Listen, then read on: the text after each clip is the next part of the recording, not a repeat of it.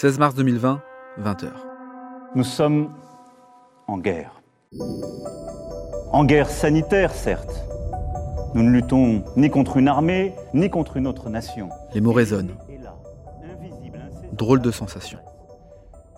Le réveil du lendemain est atypique.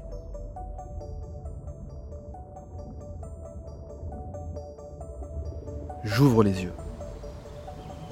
Je ne réalise pas tout de suite. Par la fenêtre de ma chambre, j'entends les oiseaux chanter comme à leur habitude.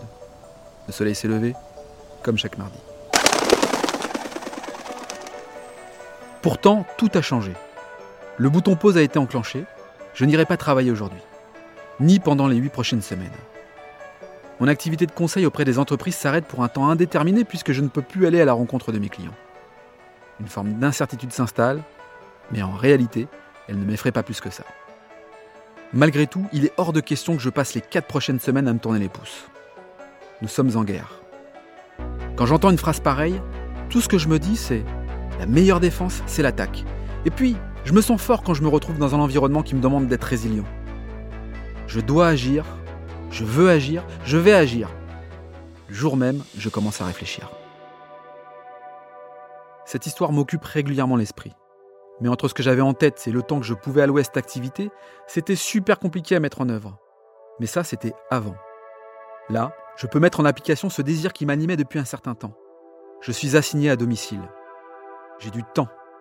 Et il est hors de question que je n'utilise pas ce temps pour inventer quelque chose, pour créer un projet et à mon niveau créer de l'impact. Je n'ai plus d'excuses. Alors du temps j'en ai. J'ai même le matériel. Mais j'ai aussi des états d'âme. Je me pose des questions. Dans un coin de ma tête, le syndrome de l'imposteur se fait ressentir. Est-ce que je suis légitime? Est-ce que je suis vraiment en mesure de me lancer dans un projet pareil? Est-ce que je vais tenir la cadence? Est-ce que je vais être apprécié? Comment je vais être jugé? Oh fuck. En fait, c'est pas le moment de se poser trop de questions. Il faut foncer. N'en déplaise à mes détracteurs imaginaires ou non, j'y vais. La meilleure défense, c'est l'attaque, et j'attaque. M'écouteront ceux qui veulent, penseront les autres ce qu'ils veulent. Le jugement des autres peut faire peur, mais il faut y aller. Je prépare, je travaille, je prospecte, je sollicite mes premiers invités, j'apprends la technique et le montage sur le tas. Je me projette avec eux dans ce projet jusqu'au jour où. Bonjour et bienvenue dans Si c'était mieux après, le podcast qui pendant cette foutue crise vous éclaire, vous oriente, vous aide et vous déconfine tous les jours pendant 30 minutes. Je m'appelle Laurent Stock et je suis le dirigeant de deux petites entreprises qui, contrairement à la chanson, connaissent bien la crise. Et c'est bien parce que je ne suis pas le seul que j'ai eu envie d'entendre d'autres entrepreneurs et acteurs de notre territoire. Comment gèrent-ils la crise? Quel management opèrent-ils Quelles initiatives ont-ils lancées? Et comment ils ambitionnent l'après? Tout ça, j'ai envie de vous le partager.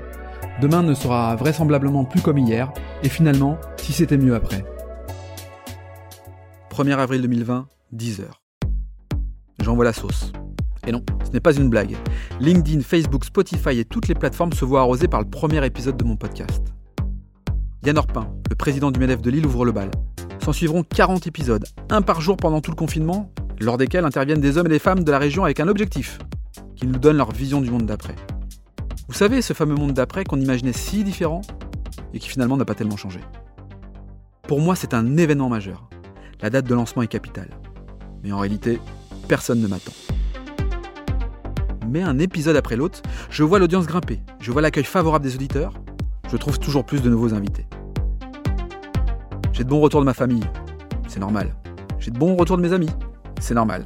Et je reçois aussi des encouragements de la part de pas mal de gens que je ne connais pas. Je n'ai pas l'habitude de recevoir tous ces messages hyper positifs.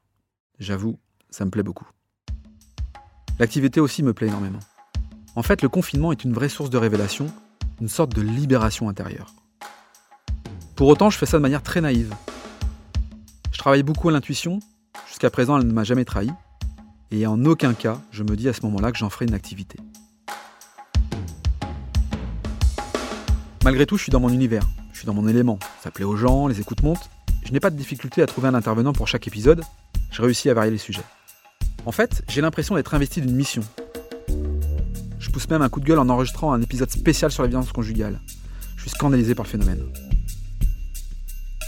Je ne me pose jamais la question sur l'après. Je travaille surtout en suivant mon intuition, en étant influencé par les interviews que je réalise. On oublie au fur et à mesure que le premier épisode est peut-être moins bon que les suivants. C'est normal, les premiers épisodes, c'est une période d'apprentissage. Ce qui a pu me faire hésiter parfois, c'est aussi l'impression de ne pas avoir le droit à l'erreur. Face à certaines personnes, tu dis Oh putain, j'ai pas le droit à l'erreur. Quand tu te retrouves face à un Xavier Bertrand par exemple. Bon, en fait, ça m'est arrivé d'avoir des tuiles.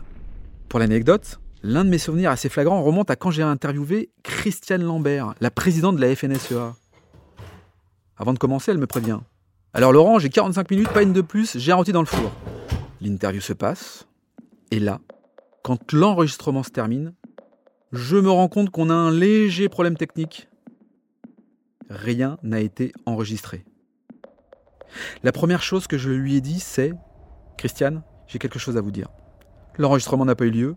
Je vous invite à sortir votre rôti du four. Quelques jours plus tard, elle accepte de se reprêter à l'exercice, mais je la sens moins enthousiaste. Ok, mais euh, on fait vite. Hein. Ce sont les aléas techniques. Ça peut arriver, on n'est jamais à l'abri. Mais avec le temps, on prend en assurance.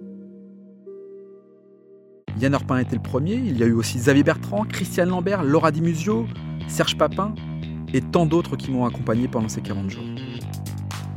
La fin du confinement, j'ai 40 épisodes à mon actif.